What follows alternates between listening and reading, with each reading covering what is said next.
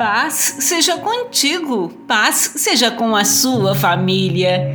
Ensine-os a obedecer a tudo o que eu lhes ordenei, e eu estarei sempre com vocês até o fim dos tempos. Evangelho de Mateus, capítulo 28, versículo 20.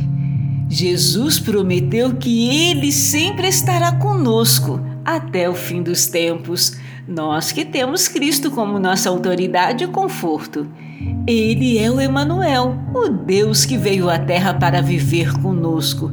Embora tenha subido ao Pai, mesmo assim permanece para viver conosco.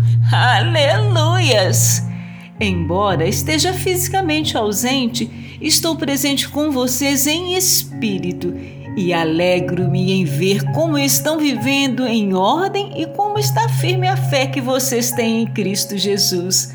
Colossenses capítulo 2, versículo 5.